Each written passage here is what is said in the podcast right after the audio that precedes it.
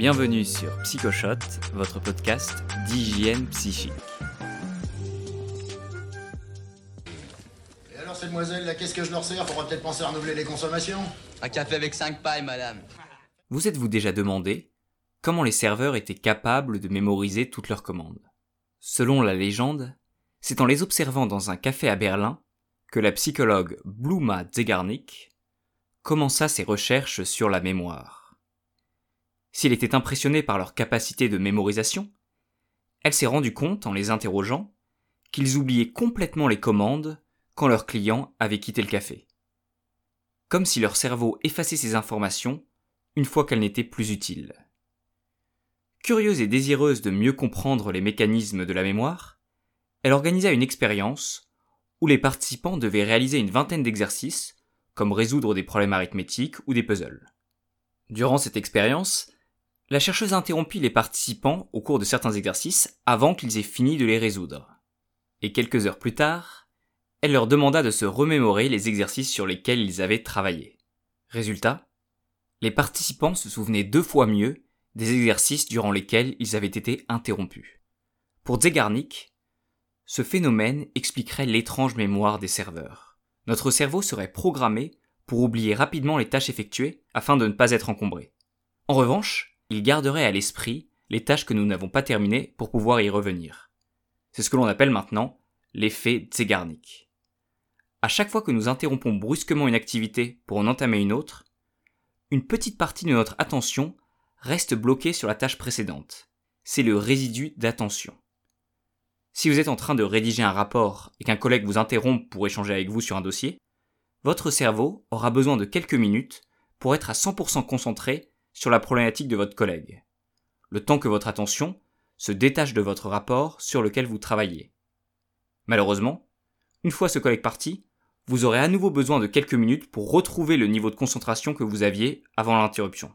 Les études sur le résidu d'attention montrent qu'il nous suffit simplement de voir une notification sur notre téléphone pour commencer à nous déconcentrer, même si nous ne lisons pas nos nouveaux messages. La seule stratégie pour être efficace est donc de cacher son téléphone pendant les phases de concentration pour ne pas voir les notifications et regarder ses emails maximum trois fois par jour. Nous sommes de 20 à 30% plus efficaces quand nous travaillons sans interruption.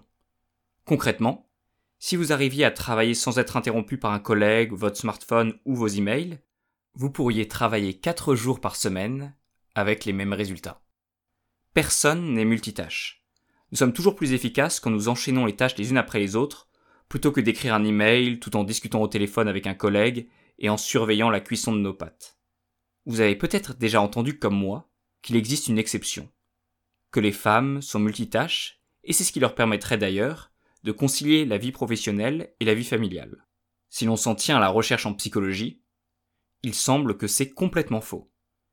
Les études réalisées sur le sujet montrent que le fait d'effectuer plusieurs tâches en parallèle pénalise également les femmes.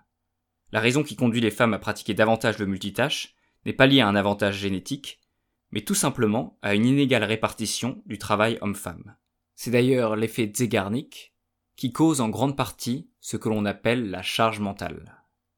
La charge mentale désigne le fait de devoir gérer toute l'organisation domestique, les rendez-vous, les achats, la logistique, en plus de son activité professionnelle.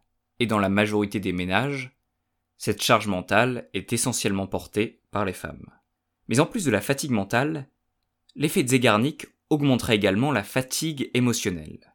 Il a été montré qu'à long terme, les regrets ont un impact bien plus négatif sur notre santé mentale que les remords. Nous sommes beaucoup plus malheureux des actions que nous n'avons pas osé mener, les regrets, que des actions que nous avons menées et qui ont eu un impact négatif, les remords. Les regrets sont comme les exercices que nous n'avons pas terminés. Notre esprit continue à être en boucle dessus pendant parfois des années. Dans un tout autre registre, l'effet Zegarnik est également utilisé par les scénaristes de séries télévisées et de films pour mieux fidéliser les spectateurs. Une fin ambiguë ou à suspense permet de bloquer l'esprit du spectateur et d'être certain de mobiliser son attention encore des heures et des jours après la sortie. C'est pour cette raison que des millions de cinéphiles se souviennent de la dernière scène d'Inception et débattent encore pour savoir si la toupie va tomber. Pour résumer, l'effet Zegarnik désigne notre tendance à nous souvenir deux fois mieux des activités que nous n'avons pas terminées. Mais alors, comment utiliser cet effet à notre avantage? Si vous souhaitez mémoriser un texte, il est plus efficace d'apprendre par tranches courtes, d'une demi-heure par exemple, pour laisser votre esprit travailler entre les sessions d'apprentissage. Vous pouvez également utiliser l'effet Zegarnik pour vous motiver. Hemingway, le prix Nobel de littérature, auteur du vieil homme et la mer, expliquait qu'il s'arrêtait toujours d'écrire au milieu d'une phrase. Ainsi, il était très motivé pour reprendre l'écriture le lendemain afin de finir cette phrase. Si vous débutez un projet en fin d'après-midi, un peu avant de partir du travail, vous arriverez sans aucun problème à vous mettre dessus le lendemain matin. Dernier point, l'effet Zegarnik serait également responsable des musiques obsédantes qui nous trottent dans la tête, comme les chansons de Walt Disney par exemple. Selon les chercheurs de l'université de Durham en Angleterre, il existe deux solutions pour vous en débarrasser. Stratégie 1. Menez une activité qui nécessite toute votre concentration, comme des mots croisés ou un sudoku. Stratégie 2. Écoutez la chanson obsédante jusqu'au bout pour que votre cerveau la considère comme terminée et passe enfin à autre chose. Si vous souhaitez tester ces méthodes, voici une des chansons les plus efficaces pour s'entraîner. Vous savez maintenant ce qu'il vous reste à faire pour vous en débarrasser. Vous pouvez suivre les news PsychoShot sur Instagram, Facebook ou LinkedIn. Et bien sûr, si vous avez 30 secondes, ce serait génial si vous pouviez noter 5 étoiles PsychoShot sur iTunes ou Apple Podcast. C'est la meilleure manière de nous aider. À la semaine prochaine pour un nouvel épisode, et d'ici là, prenez soin de vous.